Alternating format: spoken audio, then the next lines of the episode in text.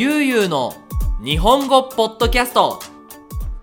はい、皆さん、こんにちは。ゆうゆうの日本語ポッドキャストのお時間です。えー、っとですね、今日は2021年の3月25日に今このポッドキャストを撮っています。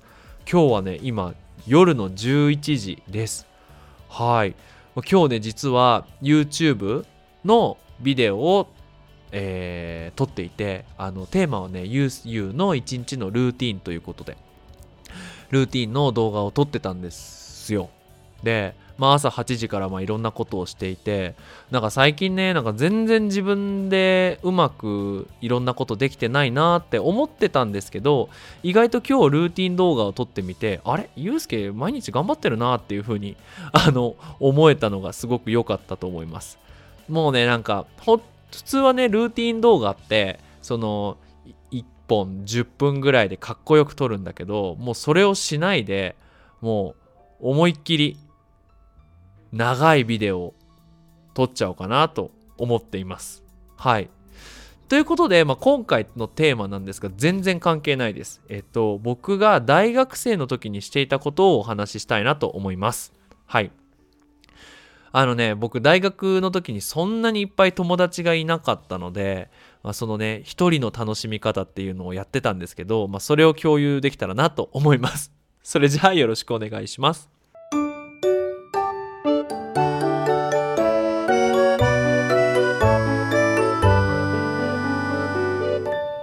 ゆうゆうの日本語ポッドキャストはい。ということで、まあ、僕の大学生の状況なんですけど、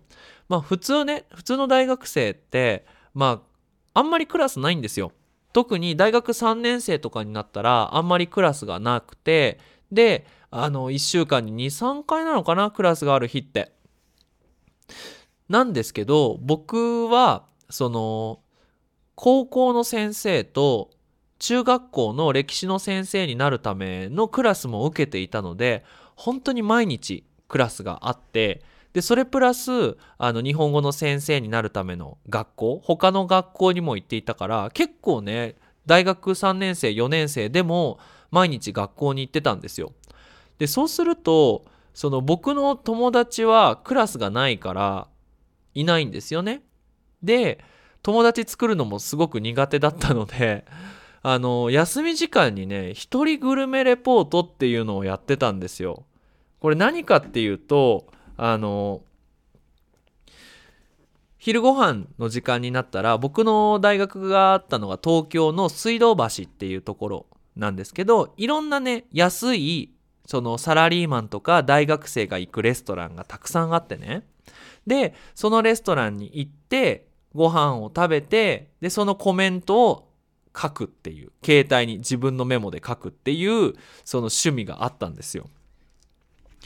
そう。だからあの本当にラーメンのレストランとか、まあ、ラーメンのレストランじゃねえな。ラーメン屋さんとかあとはそうだね。えっ、とカレーのレストランとか。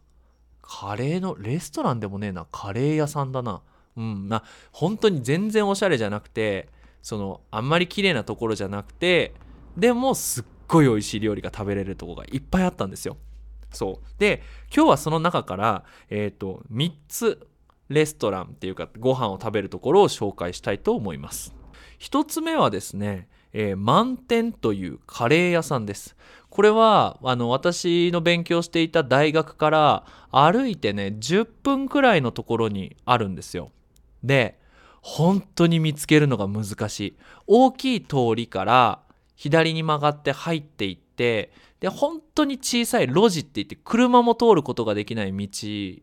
を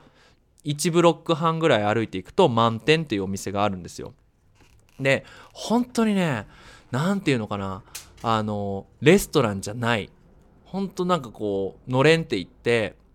えーお店の前に満点っていうあの目立たない何て言うのかなこうフラッグ旗みたいなものがあってでその前にその ディスプレイにそのカレーの何て言うのかな。プラスチックで作ったカレーでこのカレーがいくらっていう風に出てるんですよ。ただ昼の時間になるとすっごい人が並んでるんですね。でカレーはその物が選べないんですよ。ただそのトッピングだけ選べるの。ウインナーカレーとかカツカレーとか。でカレーは野菜とかがあんまり入ってない。確かね私が覚えてるあれだとひき肉？ひき肉はあの小さいお肉。スペイン語だとカルネモリーダなんですけどひき肉のカレーでですっごいね何て言うのかな。あの水っぽくないんですよ。こうドロドロしてるカレーでね。そう。このカレーが美味しいし安いんですよ。僕の記憶だと高いカツカレーでも650円とか700円とかなんですね。そう。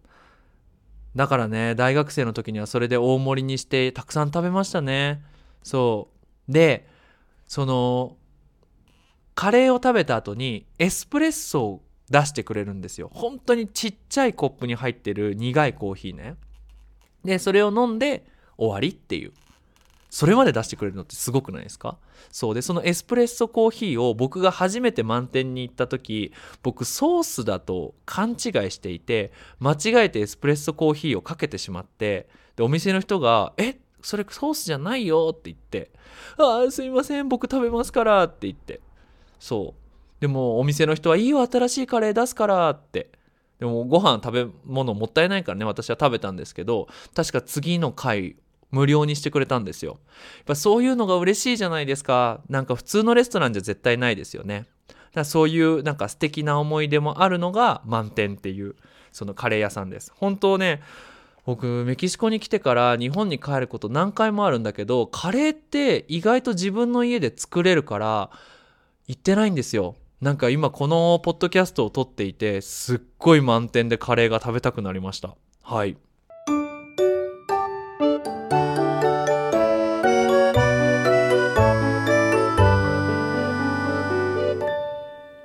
ゆうゆうの日本語ポッドキャスト。はい。次のお店は北釜っていうレストランです。これラーメン屋さんですね。はい。これね残念ながらもうないんですよ。私が大学生の時にはあって多分大学卒業してから23年はあったんですけどなくなっちゃいましたね。潰れちゃいました。これね北釜っていうのはあの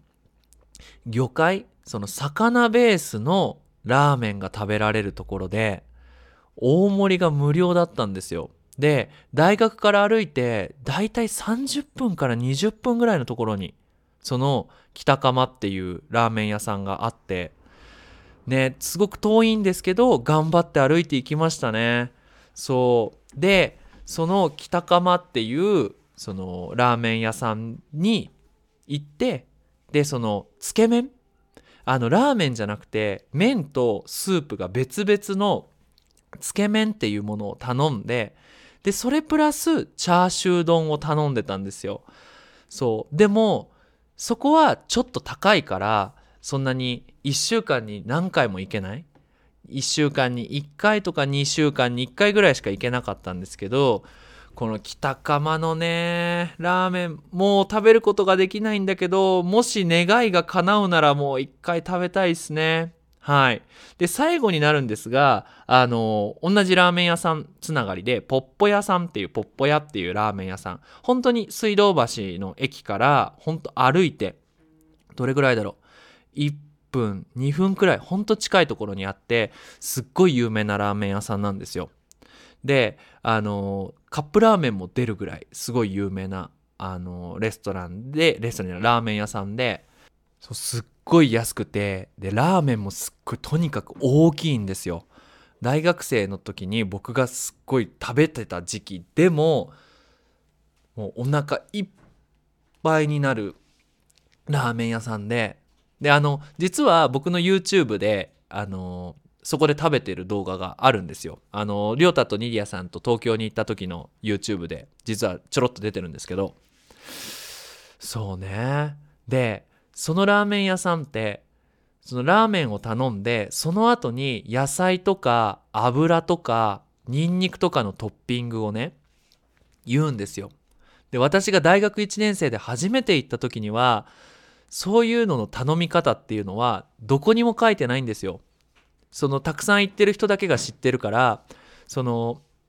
僕はラーメンを食べる前にその並んでいてね他のお客さんがどうやって頼んでるのかっていうのを聞いて同じように注文してだから最初すっごい緊張して大丈夫かなっていう風に。日本のラーメン屋さんってそういうところあるんですよね。そのいっぱい行ってる人っていう常連さんって言うんですけど常連さんだけが知ってるルールみたいなのがあるからそういうね小さいところってなかなか行きにくいんですけどそれでも僕が大学生の時のそのラーメン屋さんラーメン作る人すっごい優しくていつもニコニコしていてだからねそう安いしお腹いっぱいになるしでねとにかく美味しいしっていうことでねほんと日本に帰ったら必ず行きますねポッポ屋。そういわー今もう今11時でねこれから晩ご飯みんなで食べるんですけどあー食べ物の話してたらお腹空いちゃいましたね。そう今回はねその大学生の時によく行っていたその3つのレストランについて食べ物屋さんについてお話ししたんですけどそれ以外にもね僕がその今まで食べてきて食べてきたご飯を食べるところお食事どころとかラーメン屋さんで思い出に残ってるところがいっぱいあるので、ま、そういうグルメレポートみたいなあのポッドキャストも撮れればいいなと思いますということで、ゆうゆう日本語では引き続きテーマの募集をしています。こんなテーマについて話してほしい、こんな話が聞きたいということがありましたら、ぜひぜひ、えー、インスタグラムのダイレクトメッセージで送ってください。それじゃあ引き続き日本語の勉強頑張ってくださいね。それじゃあまたねバイバイ